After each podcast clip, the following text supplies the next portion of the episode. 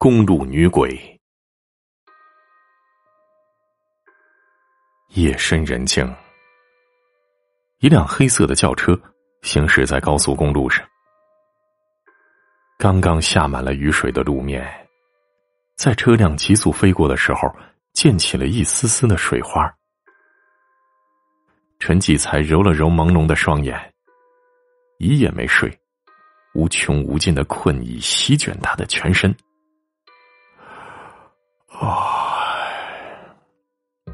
揉了揉鼻孔，轻轻的打了一个哈欠，将车台上的一杯咖啡一饮而尽，来使自己保持旺盛的精力。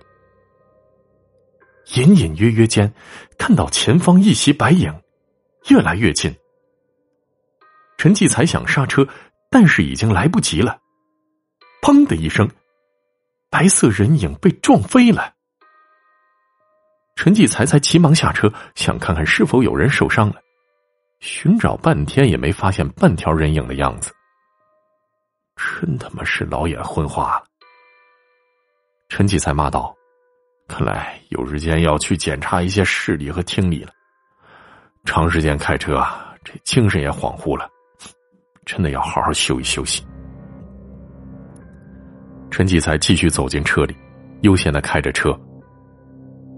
天空刚刚下了雨，空气比往日清新。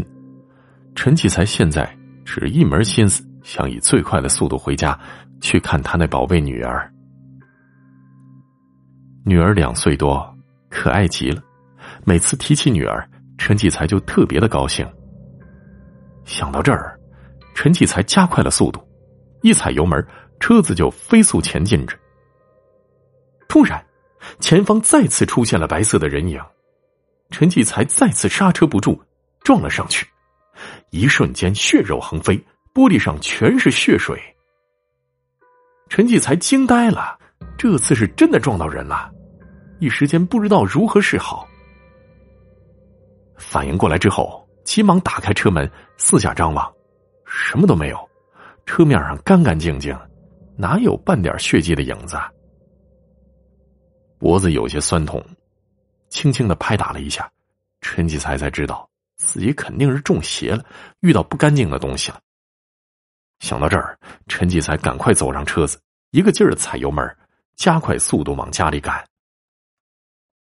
陈继才的家在一片村子里，每天陈继才都开着自己的轿车到不远的县城里跑长途，来赚取家庭开支。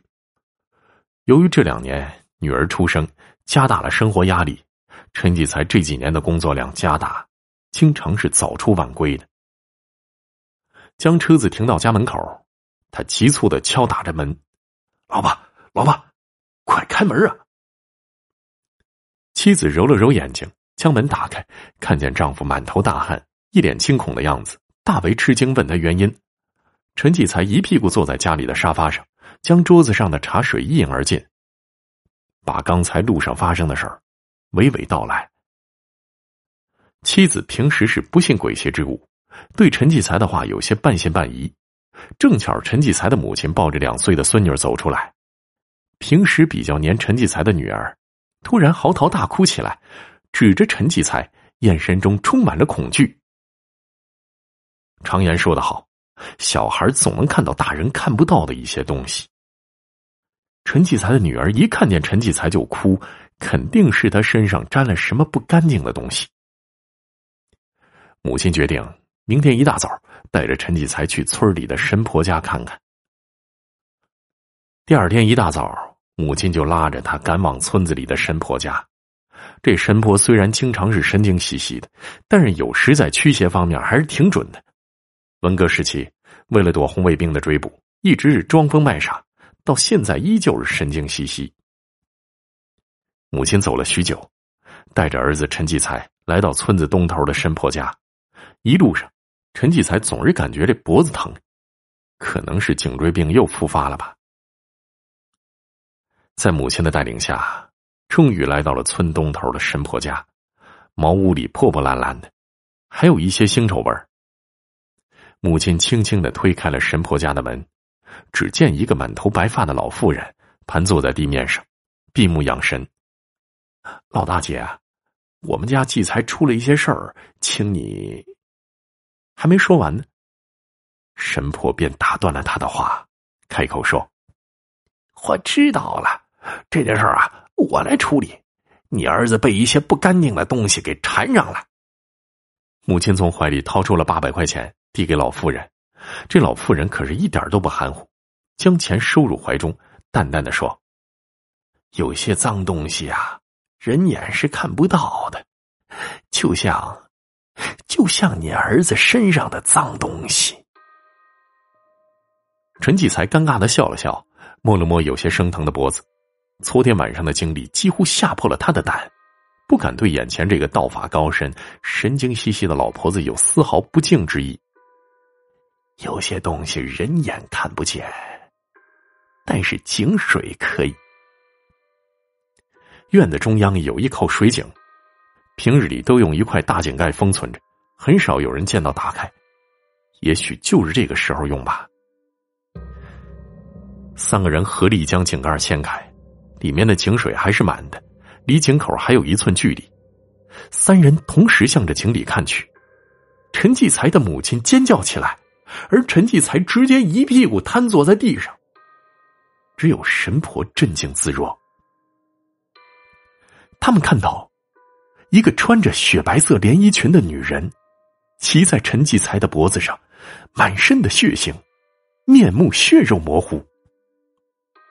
一时间，陈继才的疑惑顿时解除了，怪不得女儿一见到自己就吓着大哭，而自己昨天夜晚回来的时候，到现在一直脖子疼。原来，那个穿白衣服的女鬼一直骑在自己脖子上。一时间，恐怖布满了全身各处，战心惊的。老妇人轻轻叹了一口气，说：“唉，这女子啊，是可怜之人。三年前被车撞死在马路上，一直没法投胎。给她烧点纸钱超度超度她就行了。”三天之后。陈继才找了一帮大和尚，在那女鬼之前出车祸的地方做法念经、烧纸拜佛，整整进行了一天一夜。夜晚的时候，有个漂亮的女子进入自己梦中，说了一句谢谢，然后就走了。打那之后，陈继才的脖子再也不疼了，他女儿见到他也不哭了。但是从那之后，他再也不敢夜间开车，将那辆车卖掉。在村子里开了一间超市，生意兴隆。第二年，他妻子再生下了一个漂亮的女孩。不过，随着时间的推移，陈记才发现，他的这第二个女儿，怎么和以前梦里的女孩这么像啊？